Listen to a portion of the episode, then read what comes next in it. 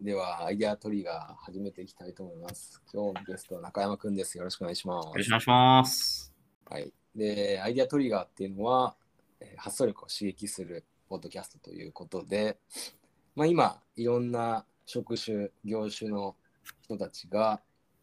まあ、どんな場面において、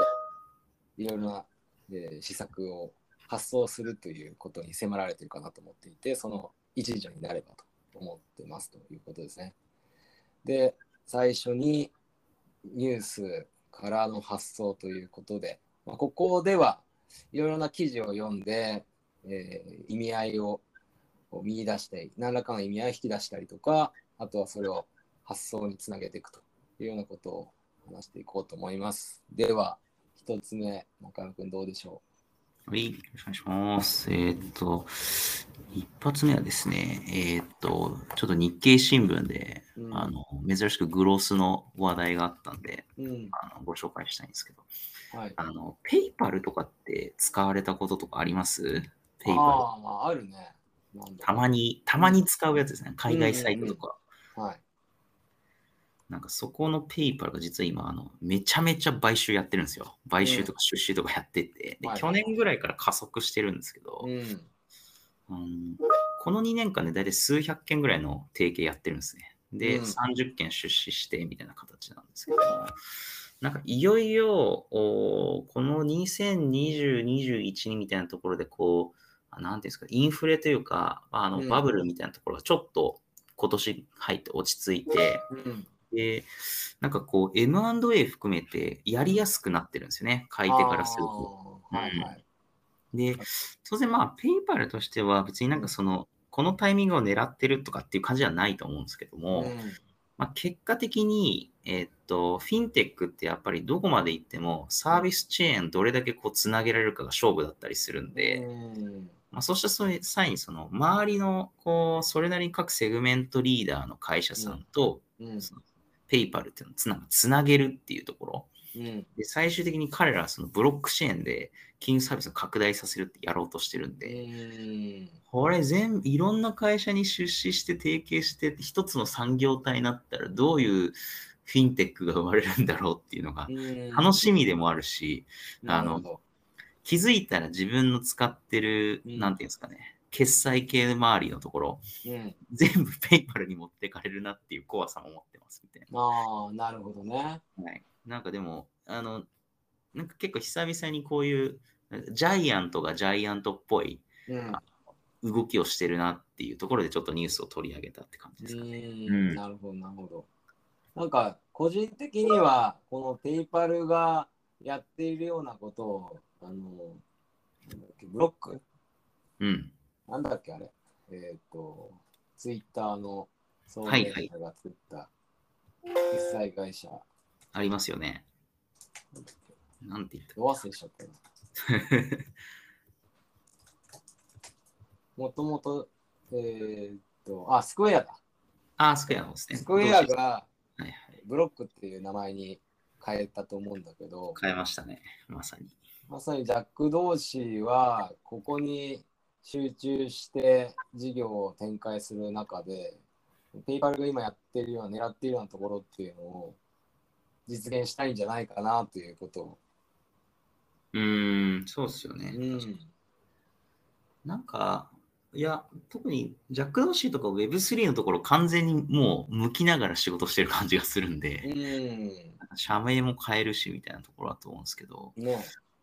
なんか最終的にこの、いや、結構いよいよ言うても、まあ、クリプト Web3 をちょっとどう見るかみたいな話はあれど、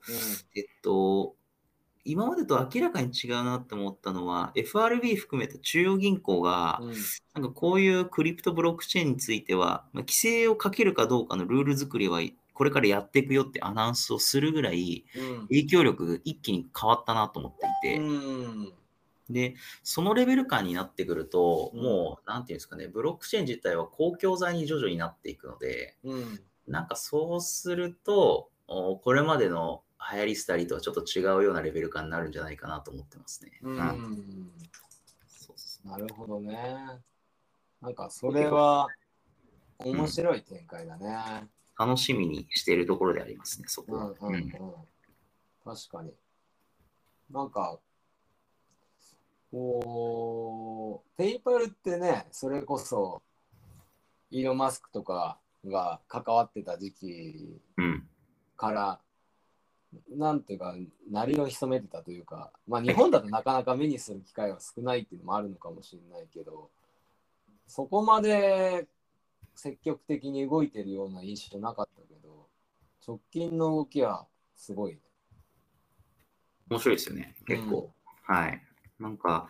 いや、結構でも、あの、特にアジアのなんか領域をすごく強化しようとしてるなって感じはしていて、うん。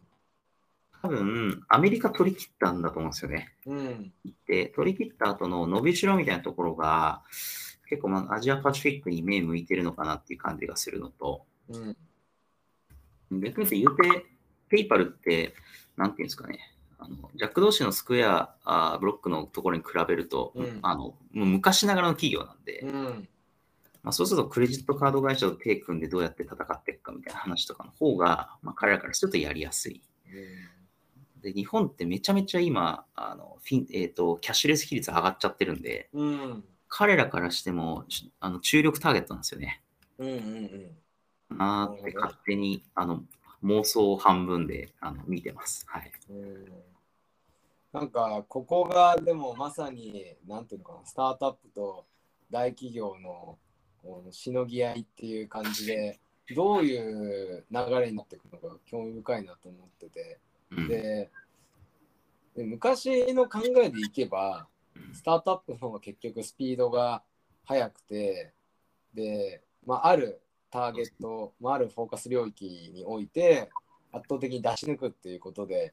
大企業じゃできなかったことを実現していくっていう話があったわけだけどうんなんかここ10年ぐらいのそのビッグテックによるスタートアップをこう蹴散らすみたいな流れからするとどういうふうに展開されていくのかなっていうのがね興味深いなと思って。結構なんかその昔ベンチャーだった会社が大企業になった初めての世代だと思うんですよね。うんなんで、あの僕ら今までイメージしてるベンチャーかける VS 大企業のその、あの大企業が結構とろまな感じっていうのが、うんなんか結構例外がたくさんあるという か、そう普通に速くて強いぞみたいな、うんみたいな人たちとどう戦うかみたいなところとかも、なんかベンチャーが考えなきゃいけないんだろうなと思うんですよね。うん。了解です。